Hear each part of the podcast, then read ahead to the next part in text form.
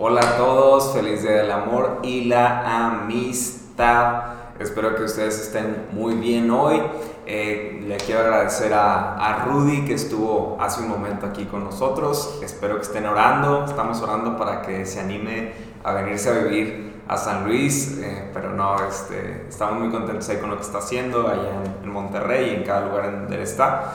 Eh, y pues bueno, hoy, hoy quisimos hablar del tema del noviazgo, ya que es pues Día del Amor y la Amistad.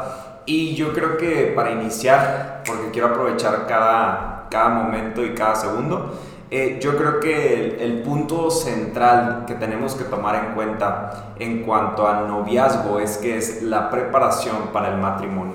Y entonces es de lo que queremos hablar, de los problemas, de algunos temas que platicando con Cory, por eso la convencí de que estuviera hoy con nosotros, porque creo que tiene mucho que decir y aparte hay algunas historias que vamos a contar de nuestra relación y que creo que van a ser de mucha bendición para, para cada uno de ustedes.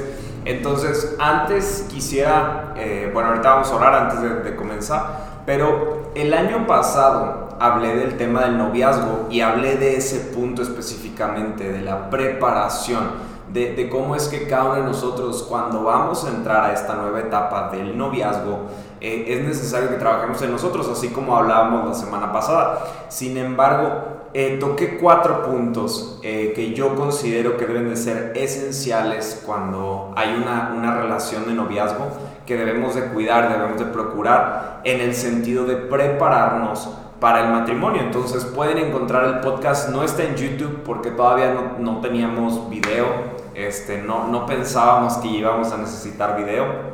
Entonces lo pueden encontrar por ahí en el podcast de la iglesia. Pero me gustaría antes iniciar, eh, orar bien rápido. Dios te pido por este día, te pido por este tiempo, te pido por cada uno de los que están aquí escuchándonos. Te doy gracias porque eh, justo estoy celebrando con, con mi esposa cuatro años de noviazgo, Dios, y te doy gracias porque hemos podido ver tu mano, hemos visto cómo has tenido misericordia de nosotros en, en, malas decisiones, en malos momentos, Dios, y que tú sigues hablando a nuestras vidas para lo que tienes preparado en nosotros, Dios. Te pido por cada uno de los que están aquí, Dios, si no tienen una relación, guíalos a encontrar una persona que los ayude a crecer en ti, primeramente, y después en cada área de sus vidas. Y si ya están en una relación, ayúdalos a, a seguir eh, honrándote en todo lo que hacen. Y si ya están casados, incluso que puedan sentir la emoción que sentían cuando eran novios, cuando estaban conociéndose y que podamos seguir haciendo crecer esta relación tan importante. Dios te gracias, te pido que hables a nuestros corazones hoy y guía mis palabras en nombre de Jesús. Amén y amén.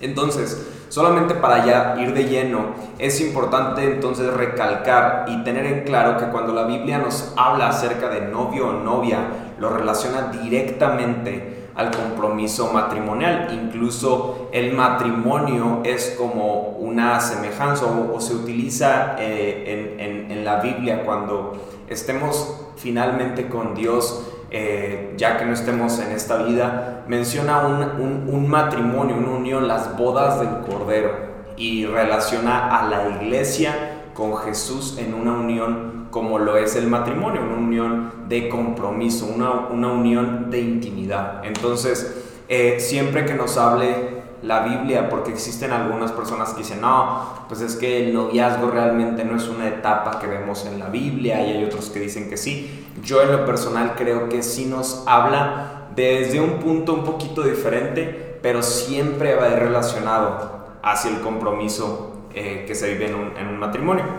Y solo para eh, como entrar un poquito en calor, yo me acuerdo que en Mozambique cuando pude compartir por allá, hablé con un grupo de pastores y líderes y yo les mencionaba el ejemplo de que cuando estás eh, como que queriendo conocer una chava y que entonces sales con una y con otra y me detuvieron en medio de la clase que estaba dando y me dijeron es que aquí la cultura que tenemos, eh, aunque no seamos cristianos, normalmente creces, como hay muchas limitaciones, digámoslo así, creces con la idea de que no vas a estar saliendo con muchas chavas, sino que vas a elegir a una y te vas a casar con ella.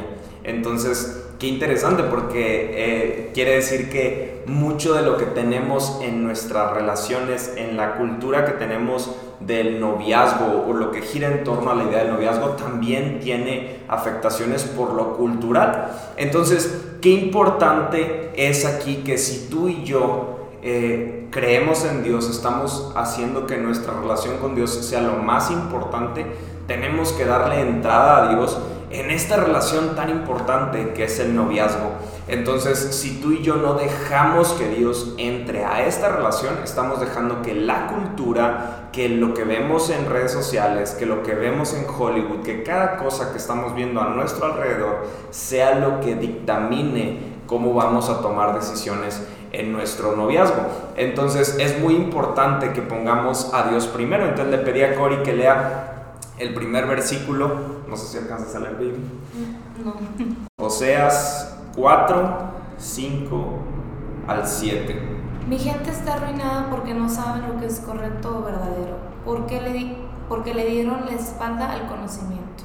Entonces, este versículo en, otra, en otras versiones dice, mi pueblo está pereciendo por falta de conocimiento. Y, yo creo que eso es algo muy, muy importante. No sabemos discernir entre lo correcto o lo verdadero porque le hemos dado la espalda al conocimiento. En otra versión también habla acerca de Dios, le hemos dado la espalda a Dios. Entonces no seamos como esas personas, porque cualquier relación interpersonal funciona como nuestra relación más importante, que es nuestra relación con Dios. Y los principios que adaptamos a nuestra relación con Dios son los mismos que debemos de adaptar a cada una de nuestras relaciones interpersonales. ¿Por qué? Porque Dios nos invita a amar Dios nos invita a perdonar, Dios nos invita a no pagar mal con mal, Dios nos invita a aprender a esperar, a escuchar consejo y cada uno de estos, de estos puntos que tú y yo debemos de tomar en nuestra vida es lo mismo que debemos de replicar con otras personas y mucho más importante eh, en nuestra relación del noviazgo. Entonces, la primera pregunta que yo platicaba con Cory es, cuando tú estás esperando estar con alguien, ¿cuál es tu intención o propósito al buscar una pareja? Y, no sé si se acuerda Cory o nos pueda comentar un poquito, pero yo cuando conocí a Cory eh, anduvimos realmente muy rápido eh, de que la conocí. Sin embargo, yo fui a Ciudad Victoria este, fui, hice un viaje de dos días en el que conocí a su, a su papá, ya conocía a su mamá, eh, pero en ese viaje de dos días yo recuerdo que me senté ahí en la sala de la casa de, los padres de Cory y solamente le dije a mi suegro, eh, pues esto soy, eh, estudié esto, tengo estas cosas, tengo estas limitaciones, pero lo que sí le prometo es que siempre voy a trabajar y me voy a esforzar por hacer mejor a su hija, darle lo mejor que yo pueda darle. Eh, y, le, hice esta promesa y, recuerdo que incluso le dije, yo estoy con Cory para casarme con Cory. El propósito de mi relación con Cory es casarme con ella. Y también le dije, pero esto no es un, este, una obligación a que si Cory a la mera hora se da cuenta que no, es de que no, yo me comprometí para casarme contigo o yo estoy contigo. Y del mismo modo le di esa autoridad a los padres de Cory que le dije, si ustedes ven algo que no les gusta de mí, son, yo no me voy a ofender si le dicen a su hija, sabes que mejor no te quedes con él. Y yo también lo, lo utilicé para yo decirles, y si yo veo algo de su hija que no me gusta, pues yo, yo no voy a seguir en esa relación. Entonces, algo que yo he aprendido es que el propósito del noviazgo ya está definido. No se trata que entras al noviazgo a ver qué tan lejos llegas. No, no, no. El noviazgo, el propósito ya está definido. Ese es el matrimonio. Pero entonces, eh, no sé si quieras decir algo, baby, eh, de, hasta este punto, pero yo creo que algo que no hemos, no hemos visto tanto en esta generación es el matrimonio y el noviazgo, esa alianza que existe, o sea, de que desde el noviazgo tú y yo ya teníamos en mente, vamos a casarnos. Ahorita voy a tocar el punto de, de que teníamos pensado o ideábamos casarnos a los seis meses. ¿Tú? Yo, yo pensaba, este, ahorita voy a tocar ese punto, pero hasta aquí tú tienes algo que decir, algo que quisieras apoyar de, de como el propósito del noviazgo. Pues lo mismo, o sea, lo mismo, creo que como ese, ese miedo a la responsabilidad mm. de lo que implica una una relación, un noviazgo. Este, pues sí, o sea, yo creo que cuando estás conociendo a alguien, en nuestro caso no fue así, no, no hubo la oportunidad como de conocernos antes. Yo sé que yo quería, yo tenía en mente conocernos mínimo seis meses, este, y tú también, ¿no? O sea, no, no teníamos planeado realmente como luego, luego. Sí, andar luego, luego no era uno de nuestros planes. Pero, este, yo creo que cuando, en esa etapa que, que vas conociendo a la persona, pues vas viendo cualidades de un, el esposo que quisieras Mm. tener. Entonces, desde ahí ya vas como mentalizada o mentalizado a que vas a, vas a tener una relación porque tu propósito es pues llegar al matrimonio. Entonces, por eso cuando conoces a la persona vas viendo esas cualidades. Si la persona tiene esos, eh, lo que tú estás buscando en un esposo. Entonces, Ujú. como que de ahí va partiendo todo. De ahí parte. Y sí, o sea, yo realmente cuando conocí a Cory dije, tiene el potencial de persona que yo busco en mi esposa. No la conozco, no sé muchas cosas de ella, sin embargo, tiene el potencial para ser esa persona. Y eso no significa que las personas con las que Cory haya platicado o haya salido eh, o yo haya salido, como les dije la, la vez pasada, quizás esas personas son la persona ideal para alguien más. Sin embargo, para mí mi persona ideal la tengo aquí a mi lado. Ella era la persona que yo podía ver. Sin embargo, creo que por todo lo que se vive en, en esta generación, eh, creo que es, es, es algo muy rápido, es algo muy cambiante. Las personas están con otros, eh, salen con alguien más, no con la intención de, del matrimonio. Realmente empiezan a ser novios, pues porque... Ni siquiera saben para qué. Ni, si saben- ni siquiera saben para qué, pero eh, eh, yo creo que, no sé, yo cuando le dije a Cory, ¿quieres ser mi novia? Yo nunca en mi vida le había dicho a alguien, ¿quieres ser mi novia? Malamente quizás, pero ¿por qué? Porque, no sé, hay parejas que salen, se dan un beso y como que intuyen que ya son novios. eh, o, se acuestan, tienen relaciones sexuales. Guille habló de SX o de sexo. Sí, pues tristemente hay personas que se acuestan y dicen, pues, pues creo que ya somos novios, ¿no? Y, empiezan a tomar eso. Entonces yo cuando le dije a Cory, oye, ¿quieres ser mi novia? Yo como que esas palabras no, no, nunca las había dicho y, y pues dije, qué triste, o sea, porque cuántas personas, si yo creo que yo he vivido lo más apegado posible a la palabra de Dios y, y- yo pude ver algunas deficiencias en, en mi búsqueda, en mi preparación para conocer a Cory. ¿Cuántas personas que me estás viendo quizás o me estás escuchando o conocemos no han tomado los pasos que encontramos en la palabra que debemos hacer para buscar a la persona correcta en el tiempo correcto? Y, y yo en Cori vi eso y hay un versículo, voy a parafrasearlo en 1 Corintios 15:33, dice, las malas compañías corrompen el buen carácter. Entonces, ¿qué pasa aquí? Porque estar con alguien es un buen deseo. Si tú deseas hoy estar con alguien y compartir tu vida con alguien, es un buen deseo. Dios nos dio ese deseo. Sin embargo, si el diablo logra cambiar tu enfoque, tú vas a querer suplir ese deseo fuera del tiempo correcto o fuera de la persona correcta.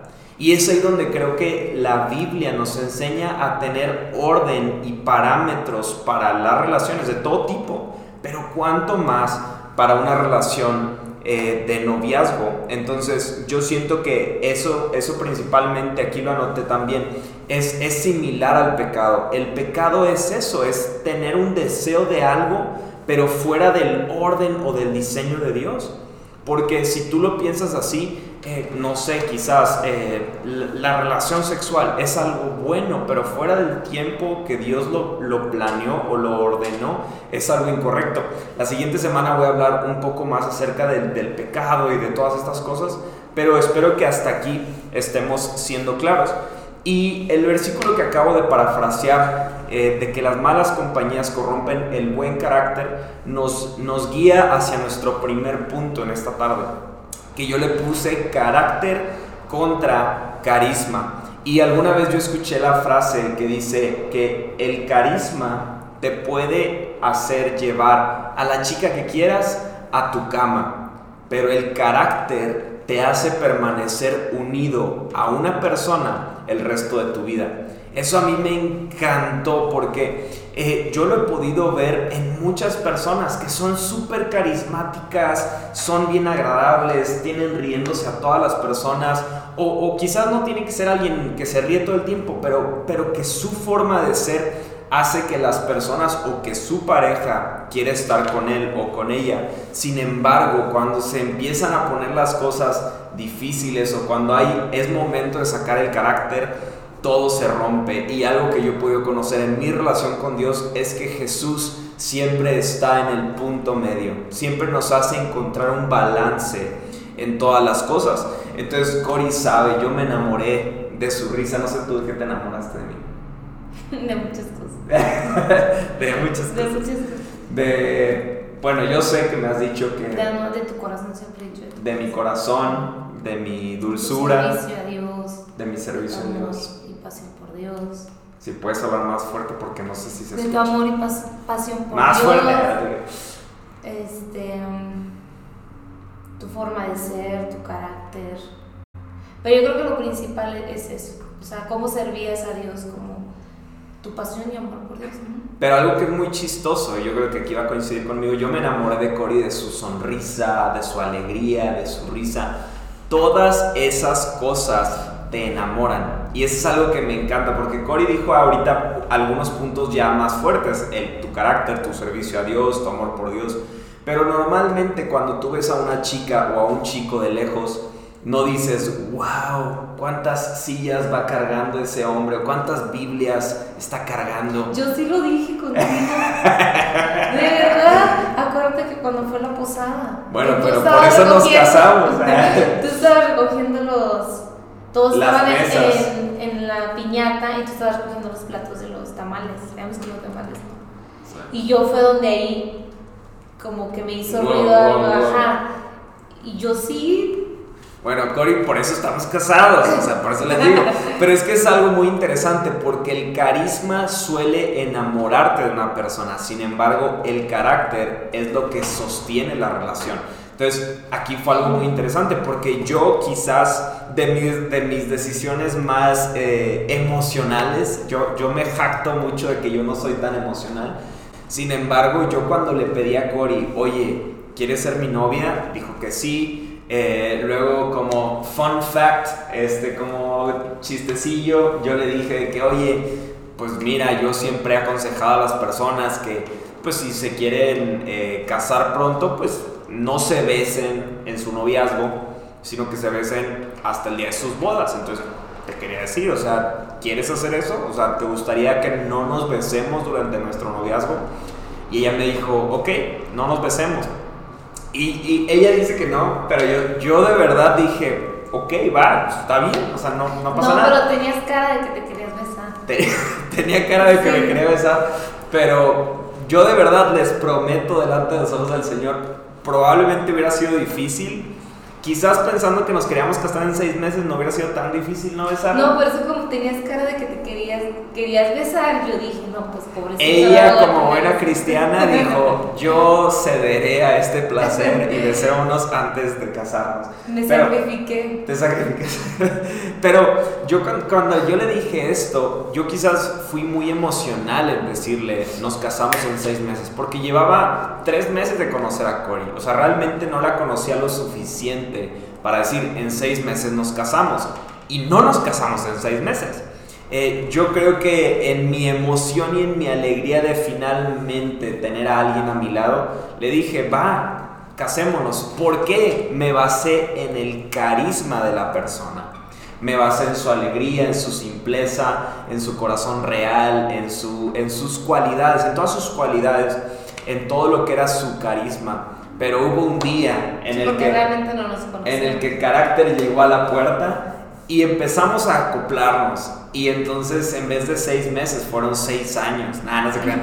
No, pero eh, nos tardamos, le di el anillo al año y medio de, de, estar de novio, no fue tanto, pero no fueron seis meses, ¿no? Porque realmente yo dije, el carisma va a hacer que esto truene, el carácter, si logramos acoplar carácter, eso va a hacer que esto pueda funcionar. ¿Qué tienes que decir al respecto, Baby?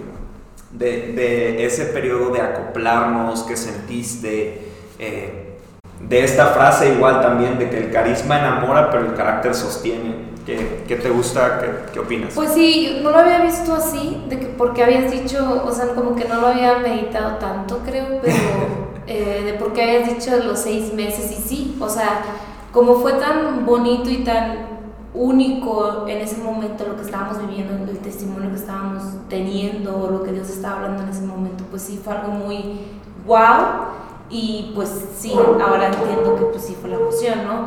Pero... Yo no lo había pensado, tampoco lo pensé hoy, literal. Es que yo también había dicho, pues es que es todo lo que necesito porque no vamos a tardar tanto en, en, en casarnos, ajá. Pero obviamente pues yo nada que ver, o sea, yo pensaba, como yo duré mucho tiempo soltera, pues yo estaba muy bien, ¿es cierto? No, o sea, realmente no tenía esas, como esos choques de carácter porque pues, pues porque estaba sola, o sea, con quién peleaba o con quién discutía o de qué me enojaba. De hecho, en eh, duré mucho tiempo yo soltera y todo mi círculo de amistades, amigas, pues tenía novio. Mm. Y pues obviamente venían conmigo un consejo y todo eso y yo pues les, hasta les decía y me burlaba, es que porque te enojas por eso, nada que ver, o sea... Entonces yo estaba como disfrutando mucho mi, mi temporada, mis tiempos, mi etapa en ese momento.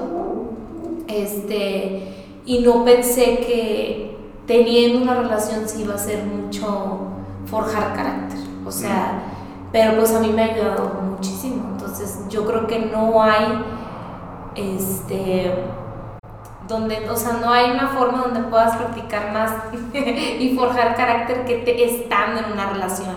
Ni siquiera con, me atrevo a decir que ni siquiera una amistad. Sí lo trabajas, pero es muy diferente. Pero en una relación basada en Dios.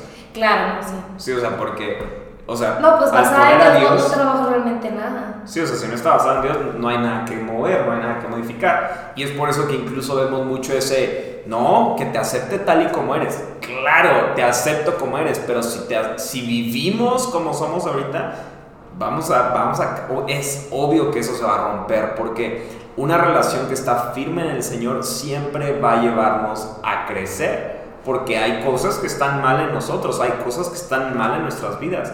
Pero es ahí donde me encantó como lo dijiste, porque cuántas relaciones hoy fracasan porque están firmes en el carisma y no en el carácter.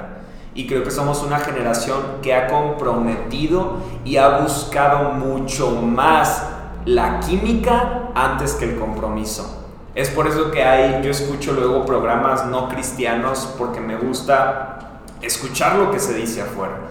Y, tantas veces he escuchado ese comentario de tienes química sexual, pero no amas a la persona y todas estas tonterías porque hemos reducido el noviazgo a química. Hemos reducido el noviazgo a carisma, a me la paso increíble. Y sin embargo, eso no es compromiso, porque el compromiso te va a llevar a poner a la persona antes que a ti. Y entonces... No, pero sí totalmente, o sea, cuando no está la relación basada en Dios no hay nada que trabajar porque realmente tú haces lo que tú quieres, tú haces... No quieres batallar, realmente es eso, al, al entrar a una relación no pensamos eso, o sea, pensamos como que va a estar todo bonito, no quiero batallar, todo lo que yo quiero, como muy, una manera muy egoísta de pensar y realmente eh, una relación basada en Dios es todo lo contrario porque le vas a sufrir, pero porque hay cosas que sabes que están mal, que te cuestan dejar, o, y eso es donde, o esas veces que estás acostumbrado a hacer cosas, pero dices, es que está, no, esto no le agrada a Dios. Mm. Eh, ahí es donde entran pues muchas cosas, pero entra el temor a Dios, el, el, pues sí, o sea, te va a costar porque eh, algo basado en Dios es, todo lo contrario y me refiero a como más a, al ceder, a, cuando, cuando cedes pues te duele, o sea, no, no es fácil, pero realmente lo hacemos porque queremos crecer y porque sabemos que hay cosas en nuestra vida que no están bien y, y cuando estás en una relación es eso, o sea, es totalmente la otra persona, o sea, ver, ver por la otra persona. Entonces, pues sí, o sea. sí, sí, era un punto muy importante que obviamente pues basada en Dios es muy diferente. No, total, total, totalmente. Y ahora, quiero ser muy puntual en decirlo. Quizás tú me estás escuchando y tú dices, no inventes, lo que dijiste no es la relación que tengo. Eso no significa de que corta a la persona ya. Espérate, puede ser que esa persona este, eh, acepte poner a Dios en medio de la relación. Eh, puede ser, ha habido personas que, que vienen y me preguntan, oye, este, es, que, es que yo quizás hasta ahorita aprendí muchas cosas, pero antes no eran, no eran importantes para mí. Antes tomé decisiones malas, eh, me relacioné sexualmente con una persona que no debí de haber hecho. Todas estas preguntas.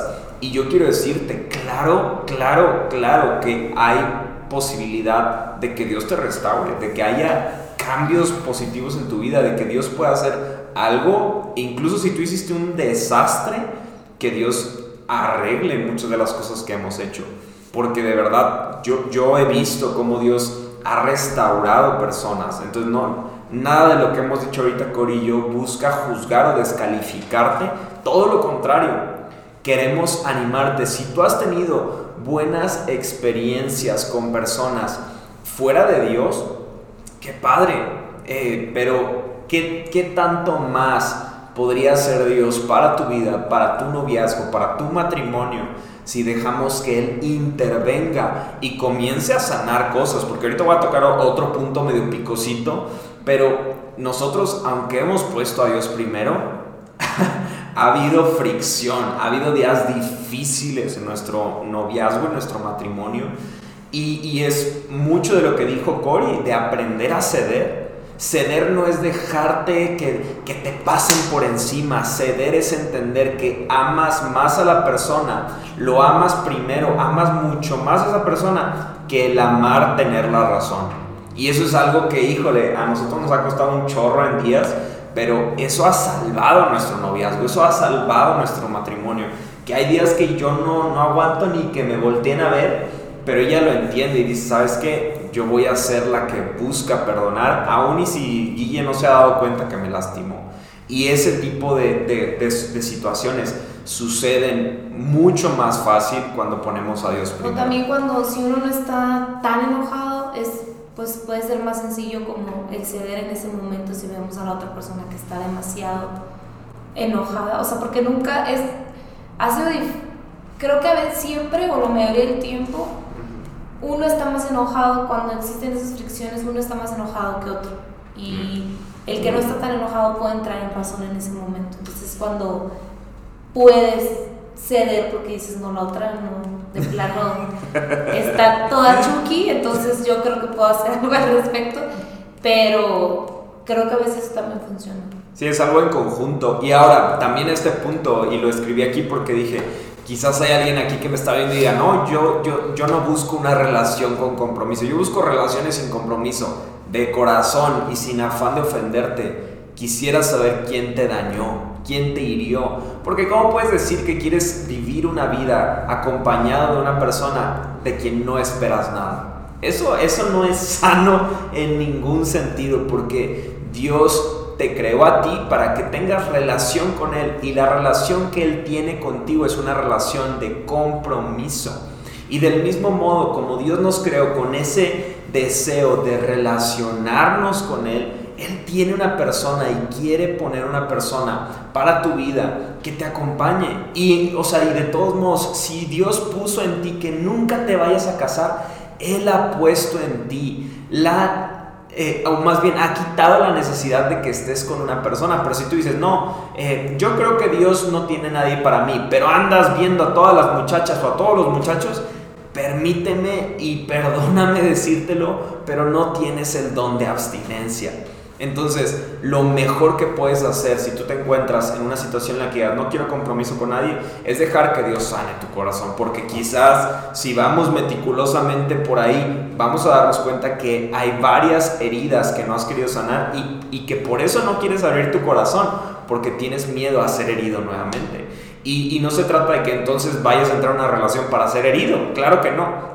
Pero yo creo que el, el, que des ese paso de fe sabiendo que quizás te puedan herir, yo creo que habla de un corazón que ya entendió que puede ser sano. De que abres tu corazón a decir, quizás me hieren, pero ya no voy a dejar que eso me tumbe, que, que mi alegría dependa de una persona, que mi, mi estabilidad dependa de alguien más, sino que todo eso descansa en Dios. Entonces, si quieres escuchar más de eso, el domingo pasado hablé mucho de, de eso, de dejar que Dios sea lo que te complementa. Eh, y entonces nada más para cerrar este primer punto, yo te quiero decir, si tú llegas a, estas resoluciones malas de que no necesito a nadie, no quiero compromisos, no, no, nadie me merece o no quiero a alguien para que me lastime, yo siento que necesitas dejar que Dios intervenga porque malas motivaciones reflejan o concluyen hacia malas resoluciones.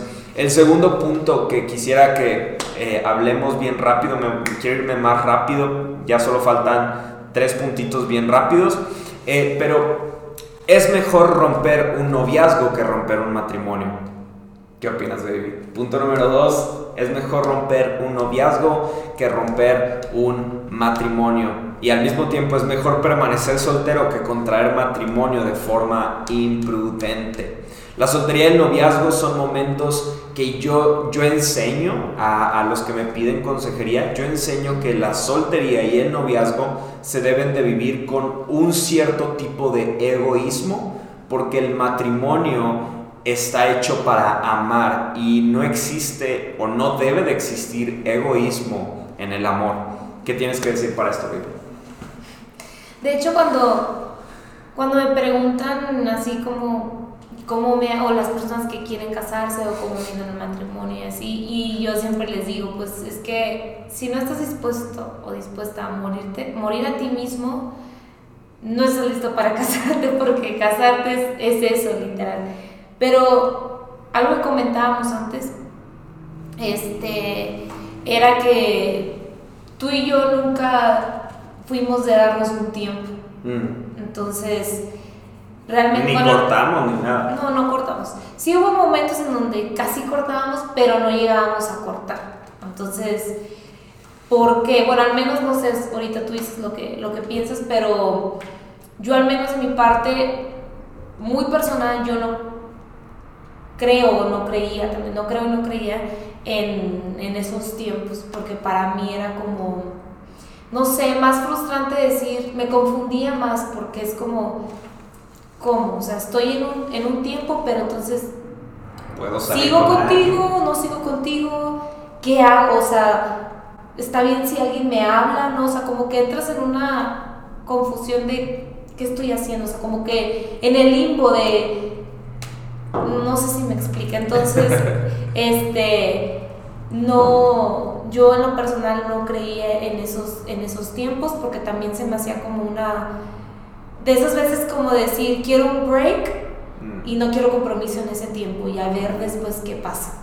Este, entonces, realmente yo por eso no, nunca hice eso, no sé si tú yo creo pensabas que, igual. Yo creo que Cory, si Cory y yo nos hubiéramos dado un tiempo o cortado, nunca hubiéramos regresado. O sea, porque yo, como dije, o sea, y de hecho yo, yo aquí tengo la historia de la lata de café. O sea, ¿qué es esa historia de la lata de café? Yo le dije a Cory cuando anduviéramos, le dije, en seis, prepárate, así le dije, prepárate, porque en seis, ocho meses nos casamos. Y ella me dijo, va, le entramos. Y yo cuando llegamos a los 6, 8 meses dije, Nel, o sea, si ahorita nos casamos, tronamos, o sea, no, no se va a armar, no vamos a poder. Pero algo chistoso que pasa ahí es que el primer regalo que me dio Cory cuando anduvimos fue una lata de café. Eh, eh, pues esas, esos botecitos de café. Porque sea que me gusta. lata. Pues es que es una lata. Pues sí. Pero en medio de ese, ese botecito de café, porque sabía que me gustaba mucho el café, y yo cuando recibí esa, esa lata... De hecho no sabía que si te gustaba, no, no, nos conocíamos, no sabía. No, pero sí sabías, pues me la compraste. No, de verdad no sabía que si te gustaba mucho el café, ¿no? Dios te lo regaló. No, pero... no, de verdad no, porque no sé yo, sí, fue. yo sí batallé mucho porque decía, ¿qué le doy? O sea, ¿qué le gusta? No, como que todavía no te conocía tanto, entonces dije, pues creo que el café, no hay falla con café. Pero le atinó, porque sí Le me gustaba mucho. bueno. Pero yo todavía en ese, en ese, como esa imaginación de que sí me iba a casar en seis meses, agarré el regalo de, primer mes y dije, lo voy a guardar no voy a abrir esta lata de café porque cuando me case con Cory, el día que despertemos en nuestra casa, en nuestro dulce hogar, voy a abrir el café y le voy a decir, es el café que tú me diste porque sabía que te ibas a casar conmigo. Y entonces lo, lo pensé y dije, uff, está padrísima esa idea, lo voy a hacer así. Y pues no, me tomé el café, nada más.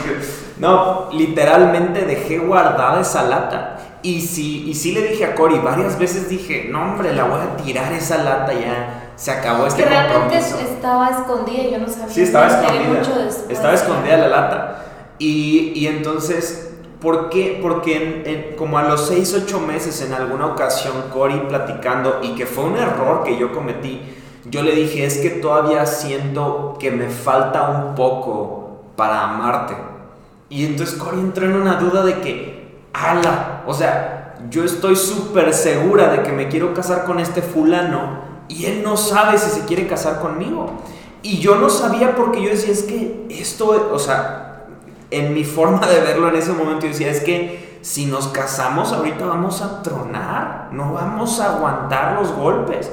Pero ella es Que también tú decías que, o sea, Dios nos habla de diferente manera a cada quien y así, entonces tú, me acuerdo que tú decías que Dios a ti te iba confirmando. Sí, como que yo iba a poco, te iba confirmando que como el como ese rumbo, pues, pero acuérdate que yo desde un inicio, por eso yo estaba bien segura que sí, a los seis meses este, nos casamos, no hay problema, porque yo desde un inicio estuve muy segura con, con lo que yo viví con Dios, que tú eras la persona. O sea, eso creo que también ayudó mucho en la relación, porque yo desde un inicio sabía ya, o sea, una convicción que no, no sé cómo explicarlo, yo siempre lo he preguntado, también antes de soltera, preguntaba es que cómo sabes cuándo es el indicado. Es algo que se sabe, convicción, punto, ¿no? No hay manera de cómo expresarlo o explicarlo, pero yo ya estaba segurísima que tú eres la persona que Dios quería para mí. Entonces a mí eso me ayudó mucho, pero a ti como que te hacía también dudar mucho, tambalear por estas cuestiones de carácter que fueron surgiendo dentro de la relación. Entonces es entendible, pero por eso también Dios te iba como confirmando. Esas veces que ya como que dices, ay, no aguanto, ay, ya no quiero, Dios te confirmaba que, que, persistieras, que siguieras ahí. Y también ayudó mucho que tú veías que pues yo también en cuestión de carácter, este, que yo, que yo estaba, avanzaba y que, y que me agarraba de Dios. Porque siempre lo hemos dicho, si yo no me hubiera agarrado de Dios, este, pues yo ya, tú, o sea, nos hubiéramos cansado en algún punto y ya se hubiera terminado todo. Pero este, tuvo mucho que ver que yo esa esa seguridad que yo tenía y que pues yo seguía buscando de Dios y que pues le, le, echábamos ganas, ¿no? Sí, y algo que yo le decía a Cory es que esa lata de café para mí representaba un sigo creyendo. O sea, porque, y les prometo, yo veía la caducidad de esa lata de café y decía, híjole, y honestamente, la fecha de caducidad que venía en la lata llegó, llegó y todavía seguía cerrada esa lata de café. Sin embargo, yo, como buen creyente cristiano, llamé a la marca del café y les dije, ¿cuánto, cuánto más de tiempo recomiendan que estas latas, si no se han abierto, se consuma el café? Y ellos me dijeron, tienes de 6 a 10 meses más que se pueda consumir ese café sin ningún problema. Y entonces esos 6, 8 meses fueron suficientes para que me casara con esta preciosura y llegara un día en la mañana y le dijera, ¿te acuerdas de esta lata? Tú me la regalaste en el primer mes. Y entonces, yo, yo algo que he aprendido es que yo, yo no, no estuve mal en el querer esperar. En esos, en esos meses que tardamos, yo lastimé a Cory, ella me lastimó, pero también tuvimos el fallecimiento de mi mami. Eh, la mami de Cory, que ahorita Dios ha hecho algo increíble en ella y sigue haciendo, pero tuvo un cambio de, ruta en el que tuvo que dejar todas sus cosas y salir a, Estados Unidos eh, por temas de salud. eh, tuvimos algunos temas muy complicados en la iglesia que Dios nos había puesto a servir. Eh, tuvimos cambios de trabajo, o sea, fueron cambios, cambios, cambios, cambios. Y literalmente cuando llegamos al día de nuestra boda, tanto Cory como yo podemos eh, confirmar que dijimos, es el momento correcto. O sea, quizás en nuestro plan original se cambiaron muchas cosas, pero aquí es el momento correcto. ¿Y por qué decimos todo esto? Porque hay relaciones que hubiera sido mejor que tuvieran problemas en el noviazgo, separaciones en el noviazgo. Yo he escuchado a algunos pastores que relatan que, que, que en su noviazgo se separaron, que, que dejaron de estar un tiempo juntos eh, y de todas formas están casados y tienen matrimonios súper sólidos, porque en ocasiones esa separación fortalece más porque reafirma en decir, oye, ¿por qué estoy con esta persona? Entonces yo te quiero dejar tres preguntas súper sencillas.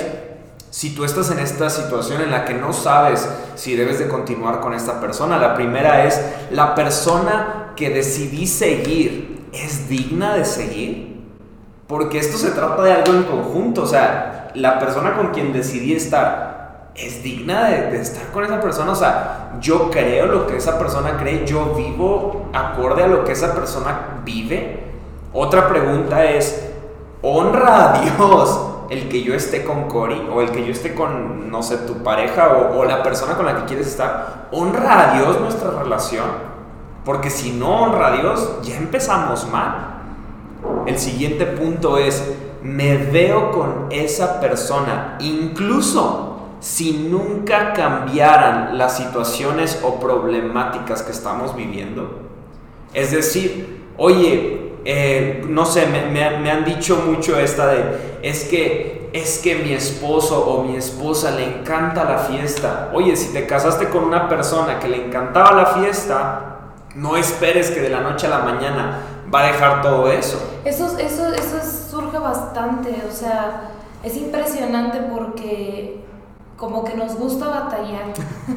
nos gusta batallar porque sí, eso pasa bastante, eso, eso que acabas de decir, mm. que, que buscan, no sé si inconscientemente buscan también o, o deciden estar con una persona que realmente se quejan o no quieren estar o no quieren eso para sus mm. vidas. O sea, la verdad es que, no sé, como el ejemplo que tú dijiste, o sea, no me, este, no quiero a alguien fiestero, pero lo conocí en, el astro.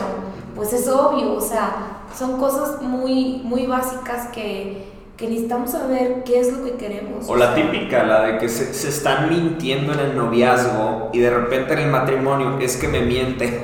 no, pues, ¿cómo Yo te creo explico? Que, o sea, ya para cuando llegas al punto de casarte, bueno, hay personas que se casan como quieran muy pronto o así, si llegas a conocer bien a la persona para decidir esto con esto va a poder, con esto no. conoces la base, conoces la base. Pero es suficiente. Sí, o sea, es suficiente. O sea, incluso en una, en una cita, en una simple cita, te das cuenta si quieres una segunda cita o ya no quieres volver a salir con la persona. No, no tienes que conocerla tanto, pero eh, somos muy observadores o observadoras con ciertos detallitos para, no sé, desde, desde el momento que no me abre la puerta, desde el momento que este, a lo mejor no pagó, a lo mejor pueden ser cosas muy X o, el tipo de plática o que o me dejó hablar en la cita o nunca me dejó hablar. Esas cosas te dicen algo, te dicen mucho mm. para decir, quiero una segunda cita o no vuelvo a salir con esta persona. Entonces, si te das cuenta en una simple cita, que no te vayas a dar cuenta cuando ya te vas a mm. casar, que tuviste ya varios meses para conocer a la persona. O sea, realmente es una decisión que que muchos nos dejamos ir por emoción, nos dejan ir por emoción, pero realmente te das, es tiempo suficiente para saber si quieres estar con esa persona, de, la, de las cosas que batalla esa persona, este, para tomar una decisión. Ahora, también es importante decir que, o sea, si estás sufriendo algún tipo de abuso, sea sexual, verbal, violencia, amenazas de muerte, Dios en la Biblia nunca dice, ah, bueno, no, pues ni modo, te quedas casada. No, no, no. Si estás casado o casada y estás sufriendo algo así, para empezar, lo más importante es tu relación con Dios para que Dios te dé ese consuelo que necesitas y puedas salir de eso. necesitas consejería si, si tu pareja no lo quiere, yo creo firmemente que hay algunos casos que, que obviamente lo mejor es que se separen esas personas. Si estás en el noviazgo, como dije, soltería y noviazgo, lo primero y más importante eres tú, porque tú no, si tú no estás sano, tú contigo mismo no estás sano para amar a alguien más. Entonces, lo más importante en esas etapas es cómo estás. Si desde esa etapa tú te das cuenta que esa persona no suma a tu vida, sino que resta, híjole, o sea, piénsalo bien. Es que también la mayoría de las, de las veces no se dan, no nos damos, no se dan esas oportunidades de se brinca de una relación a otra muy rápido. Mm, no sana. Muy, muy rápido, o sea, estoy hablando de ni siquiera semanas, o sea, no se digan meses o así. Entonces, realmente, ¿cómo te vas a dar cuenta si no pasas todos los procesos que debes de pasar cuando se termina una relación? Tiene que haber un proceso, hay un tiempo para todo y la Biblia lo dice. Entonces, realmente es donde en, en esos lapsos de tiempo que, te, que es sano tomarnos, ¿no? Es donde debemos de pensar, ¿qué pasó con la relación anterior? O sea, ¿qué, ¿por qué se terminó? ¿Qué, ¿Qué hizo mal? ¿Qué hice mal? Porque siempre Siempre, hay, siempre hay algo, en ambos lados. Aunque uno tuvo más culpa que el otro, no podemos decir que fue toda la culpa de un lado. Eso es imposible. Este, siempre hay algo que nosotros pudimos haber hecho, o que no hicimos, o que hicimos mal. Entonces es ahí donde, donde tienes que tomar esos tiempos y no se trata de que, oye, ¿cuánto tiempo? Cada quien es diferente y cada quien se va a tardar diferente, el tiempo, que sea necesario para que podamos sanar todo eso desde desde el momento de si hubo heridas dentro del noviazgo, sanar esas heridas, porque si no, todo eso se lleva arrastrando a la siguiente relación y así. Entonces, por eso es muy importante tomarse esos tiempos con Dios para poder sanar, para poder reflexionar, para saber si, si estás lista para una siguiente relación porque realmente pensamos que estamos listos, pero no estamos listos. Entonces Dios tiene esos momentos perfectos y Él sabe y Él quiere pasar tiempo con nosotros para porque nos ama tanto y nos quiere sanos completamente, físicamente, mentalmente, en el corazón para nuestra siguiente relación, porque sabe perfectamente que vamos a arrastrar cosas y que y, y primordialmente que Él quiere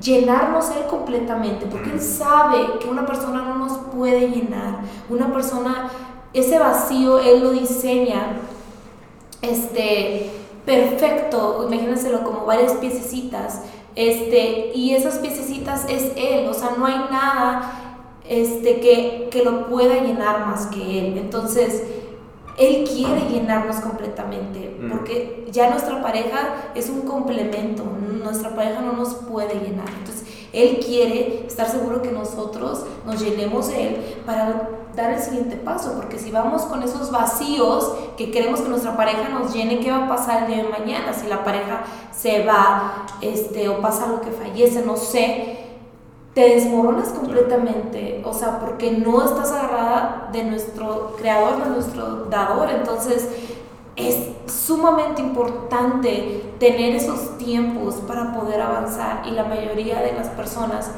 no, lo hacen. Y eso que dices se, se, pega a nuestro tercer punto, que es un amor real, así como, como la novela, ¿no? Eh, pero yo, yo lo que puse como, como la premisa de este, de este concepto es que tú te puedes enamorar de lo que ves en la superficie, pero tú decides amar a la persona real. ¿Qué quiere decir esto? Que, que como, como pasó, yo, yo me enamoré de ti, hice, hice ese, ese deseo, esa promesa contigo de lo poquito que conocí en la superficie, pero cuando conocí las raíces, yo decidí amar esas raíces yo, no me quedé enamorado de las raíces, yo decidí, decidí amar esas raíces. Ajá, y creer. Y, es y como una analogía chistosa o, recuerdo chistoso. Eh, yo cuando conocí a Cory eh, le dije, oye, espérate, vamos al cine. Y, llegamos al cine y le dije, ojo, yo siempre, yo siempre voy al cine VIP. Y, Y claro, o sea, yo de soltero me la viví en el cine porque no tenía en qué gastar el dinero de mi trabajo y pues iba al cine y tenía mi tarjeta de cine VIP y todas esas cosas. Y entonces yo le dije a Cory, yo siempre voy al VIP. Y era verdad, pero yo lo dije por quedar bien, por querer aparentar algo.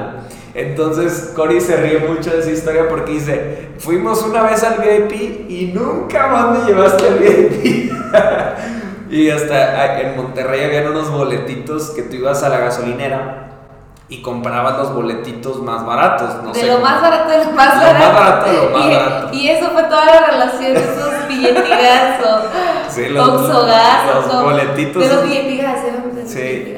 Y, y, y, es chistoso, pero es, es una realidad. O sea, porque yo quise aparentar ser alguien pero el tiempo demostró que era otra persona y, y, y, hasta usaba mucho esa historia Cory para reírse de mí porque decía que, ¿qué querías demostrarme? O sea, ¿para qué hiciste eso, no?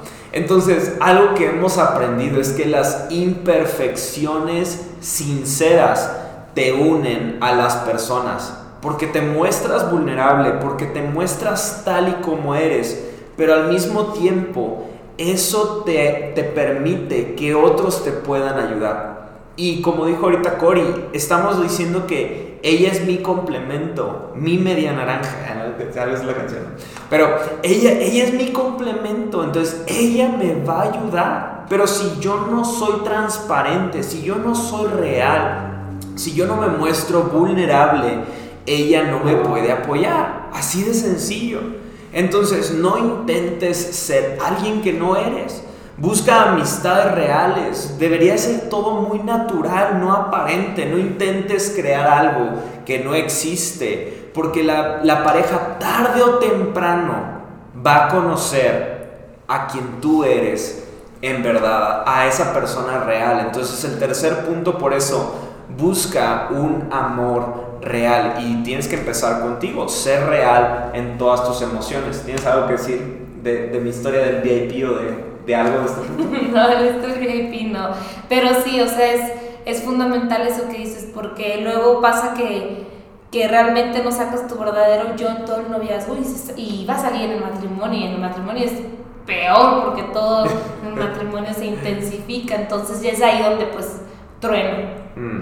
Y ya, pues ya en, en un matrimonio, pues sí, ya está más complicado porque pues ya sea que ya no puedes tomarlo como un noviazgo, de que nos separamos y ya, o sea, un pleitecito y ya, no, o sea, realmente cuál fue el compromiso, eso vale el compromiso que tú hiciste o las promesas que hiciste ante Dios, porque tenemos que ir muy conscientes a, a qué vamos al altar, no nada más es una fiesta y ya, realmente es es el compromiso y la promesa que le estás haciendo, no nada más a tu pareja, sino a Dios. Y siempre me recuerdan esos pleitos que nos damos a veces.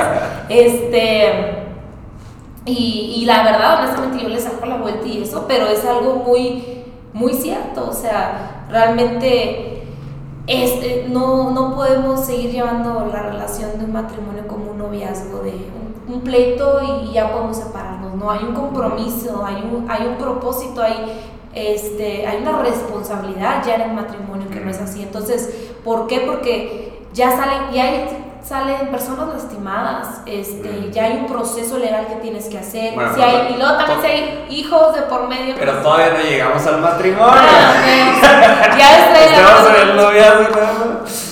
Sí, pero desde ahí empieza. O sea, si, si el noviazgo no lo tomas con la responsabilidad de vida, vas a empezar a practicar cosas que están fuera de los límites del noviazgo y vas a empezar a tomar eh, como ideas o percepciones que están fuera de, de, ese primer lugar y de ese, como dije ahorita, este punto, de, de esa relación que debería de ser real. Porque no estás con alguien para que imagine que eres alguien más, o sea, estás con alguien porque quieres que conozca a quien tú eres, que ame y acepte a la persona que tú eres. Entonces, Pero esto comienza incluso en aceptar tú quien tú eres. Porque si tú no aceptas lo que Dios ha puesto en ti, ¿cómo pretendes que alguien más lo acepte? ¿Cómo, cómo se te ha olvidado que Dios dice quién tú eres? Él dice que eres amado, que eres escogido, que, que tú al poner tu confianza, dice Juan 1, lo he, lo he relatado en múltiples ocasiones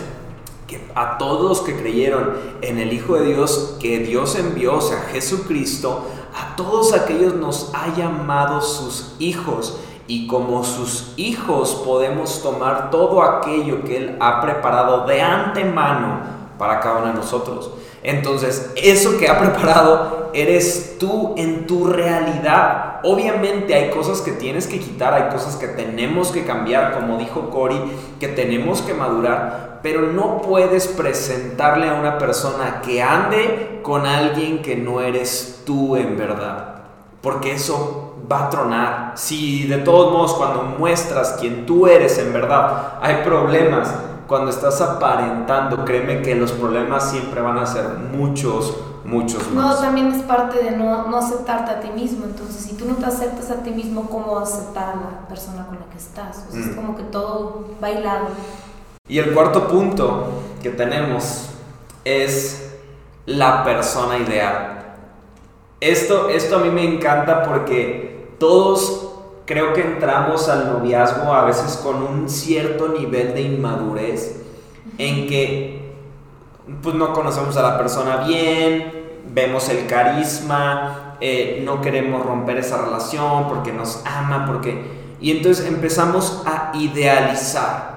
Pero a veces idealizamos equivocadamente porque la Biblia nos enseña que me estoy uniendo a una persona pecadora.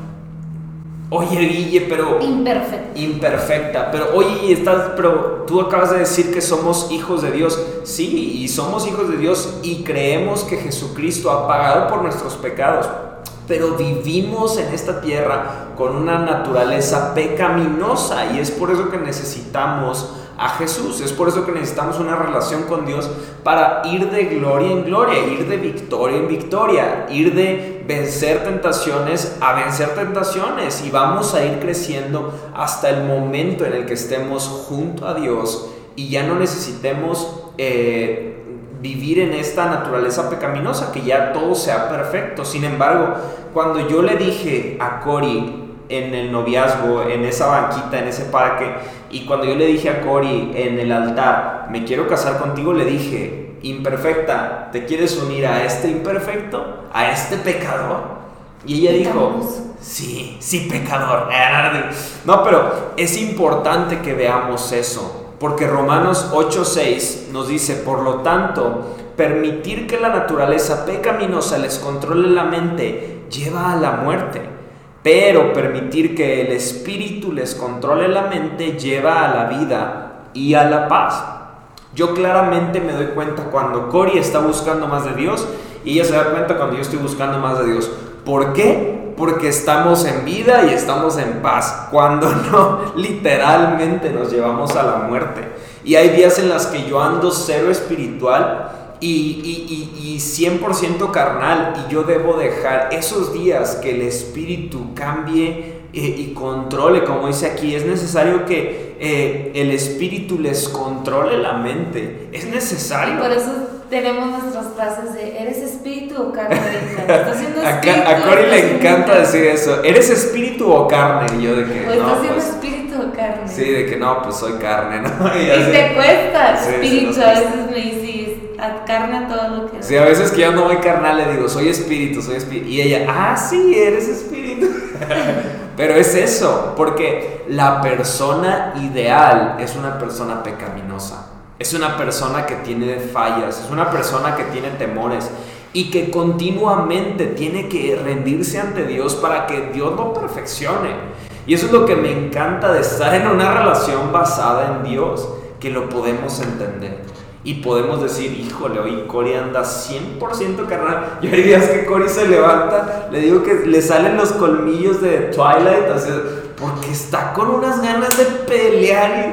Y, híjole, y, y, yo también de, de cero inteligente, le digo de que esa mi carnita, sin cositas así, porque sé que está enojada, ¿no? Y, y es importante que entendamos que esa persona ideal es pecaminosa, pero lo más importante es ver si tiene en primer lugar a Dios en su vida, porque si no tiene a Dios en primer lugar, de verdad, algo más ocupa el primer lugar. Y ese algo más puede ser aterrador y puede ser algo muy, muy difícil de cambiar. Llamarnos también como, con nuestros defectos y virtudes, pero siempre ayudándonos a crecer. Creo que es lo más Sí. Y, esto también lo quiero aliar a la pregunta que nos hacen continuamente, que de hecho hablé un poquito de ello en el live que tuvimos el miércoles con, con, eh, con el pastor Dani, y hablábamos de, solo hay una persona para mí, solamente existe una persona en todo el universo para mí. Y, yo creo firmemente que no. Yo creo que si hay personas que tienen más cualidades, más aptitudes que, que tú necesitas, sin embargo, la persona que es para ti es a quien tú decides eh, pasar el resto de tu vida con esa persona, con quien tú decides comprometerte porque eliges soñar con ella o con él, decides vivir con esa persona, crecer, invertir. Y es por eso que es tan necesario que elijas bien y que seas responsable con tu decisión. Entonces, algo que nada más quiero, ya es el último punto, ya quiero cerrar con esto, que creo que ya nos extendimos un poquito en este formato diferente de prédica. No, pues, por tu culpa. Eh, ya hasta se me fue lo que Ah, ya me acuerdo. Pero eh, quisiera cerrar nada más con esto. Hay un momento muy padre en, en Génesis que Abraham, eh, quien es conocido como el padre de la fe, en Génesis 12, capítulo, versículo 1 le dice Dios, vete de tu tierra y de tu parentela y ve al lugar que yo te mostraré. Sin embargo, cuando tú continúas viendo la historia de Abraham, puedes ver que él va, eh, sigue caminando, llega a Egipto, tiene problemas en Egipto, luego comienzan a crecer su, ganado, luego llega un momento en el que con su sobrino Lot le dice, oye, pues están creciendo un chorro nuestra, nuestro, nuestro eh, ganado, nuestras eh, pertenencias, tú vete para un lado y yo me voy a ir para el otro. Y entonces le da la opción a Lot de que él elija hacia dónde se quiere ir. Entonces Lot ve un lugar que dice, híjole, está más padre para acá y se decide ir para allá. Y entonces Abraham toma este otro lado. Y lo que me encanta es lo siguiente, porque una vez que Abraham toma la decisión, Dios le dice lo que va a hacer con él en esa tierra. ¿Por qué te estoy diciendo todo esto? Porque pareciera que Abraham esperó a que alguien más tomara la decisión, después él decidió tomar el lugar al que quería ir. Sin embargo, la promesa de Dios llegó una vez que Abraham tomó la decisión. ¿Y por qué te digo todo esto? Porque a veces tenemos esa confusión de que no nos queremos mover hasta que escuchemos a Dios que nos dice, muévete. Y es muy chistoso porque quizás Dios ya nos dijo de mil y un formas con nuestra autoridad en la lectura que tenemos diariamente, eh, con los mensajes que predicamos, que escuchas los domingos. De mil formas Dios te ha dicho, muévete y no te quieres mover. Sin embargo, ese, ese deseo de escuchar un algo te está manteniendo cautivo y no te quieres mover.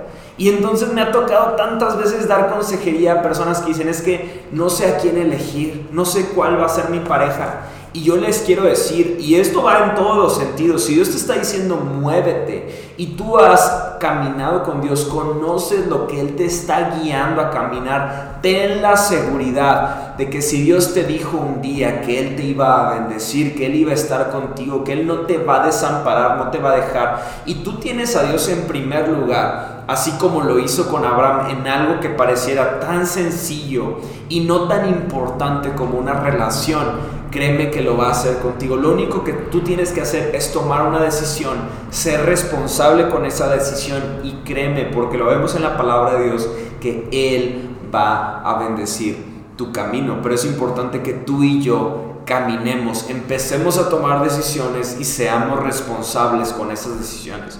Yo te digo, yo sé que Cory pudo haber encontrado mil, mil y un hombres mucho mejores que yo. Simplemente a Cory le da risa contar que a ella le gustaban que bailaran y que fueran de piel morena o eh, negritos, ¿no? Así, este, con, mucho cariño lo digo.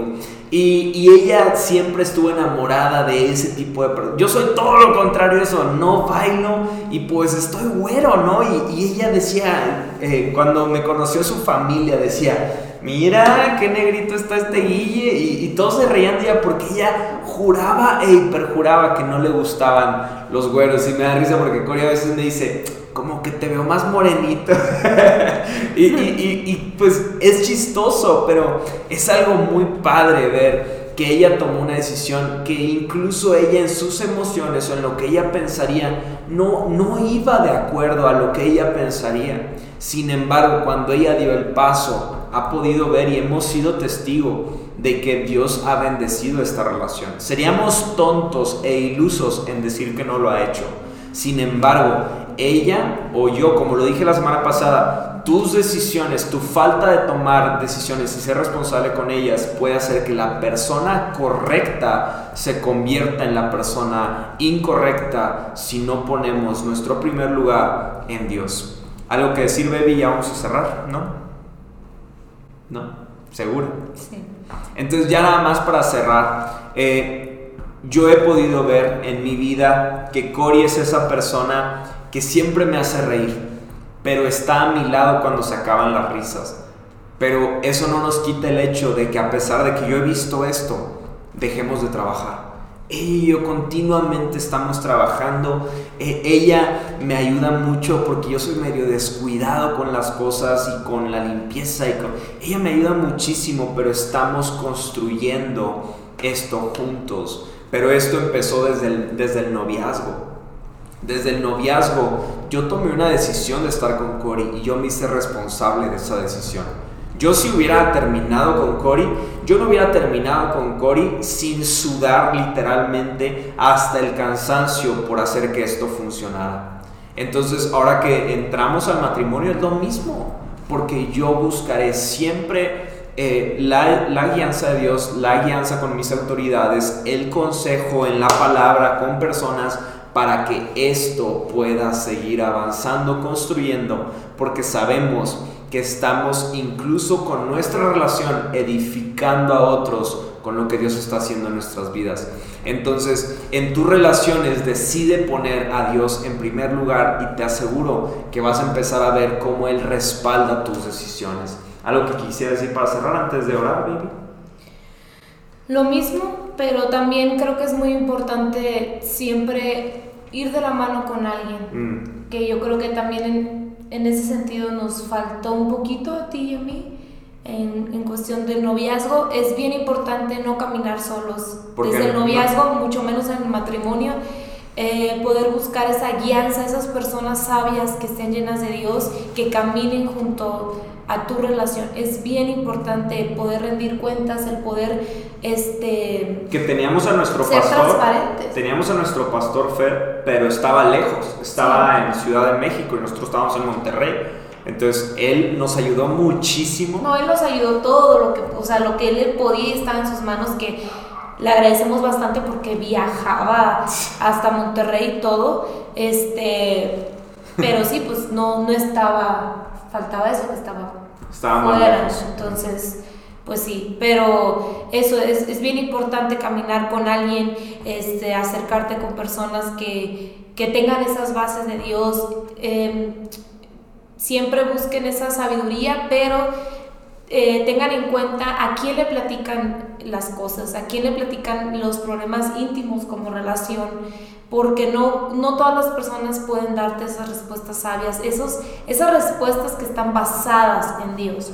Entonces es bien importante que eh, guarden su relación y que no a cualquier persona le abran esa puerta, esa, esa, puerta de intimidad, esa puerta, porque eh, es bien importante a quién, a quién le cuentan las a quién le cuentan esos detalles y todo eso. Entonces tengan en cuenta siempre eso como tú decías, igual que, que, Dios siempre sea lo primordial, pero no nada más como decirlo de, dientes para afuera, sino realmente tomar acciones que estén demostrando que realmente Dios es el, el centro de tu relación.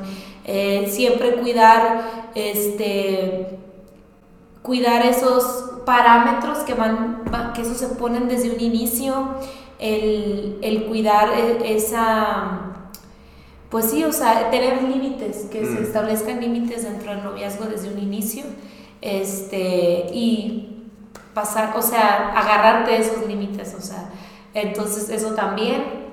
Mm. y lo demás lo dejamos para el matrimonio. Sí. no, acá no se me viene, pero creo que esos son como los básicos, ¿no? Mm. Entonces vamos a orar. Dios te doy gracias por este tiempo, te doy gracias porque sé que tú estás sanando ahorita personas, corazones, eh, motivaciones, Dios. Te pido que las personas que están pasando por tiempos difíciles en cualquier relación que sea, amistades, noviazgo, matrimonio, te pido que tú intervengas, Dios. Si es tiempo de parar esa relación, pon las personas correctas alrededor suyo para que les guíen, les apoyen, les ayuden eh, oramos por esas personas. Dios te pido que si hay gente que está buscando una pareja, que pueda tomar estos puntos que hemos hablado hoy y que los apliquen desde ya en sus vidas. Dios, si están en un noviazgo, ayúdales a ponerte a ti en el primer lugar, Dios. Y en todo lo que hagamos, te pido que siempre busquemos a las personas que nos puedan acercar más a tu corazón y no alejarnos de Dios.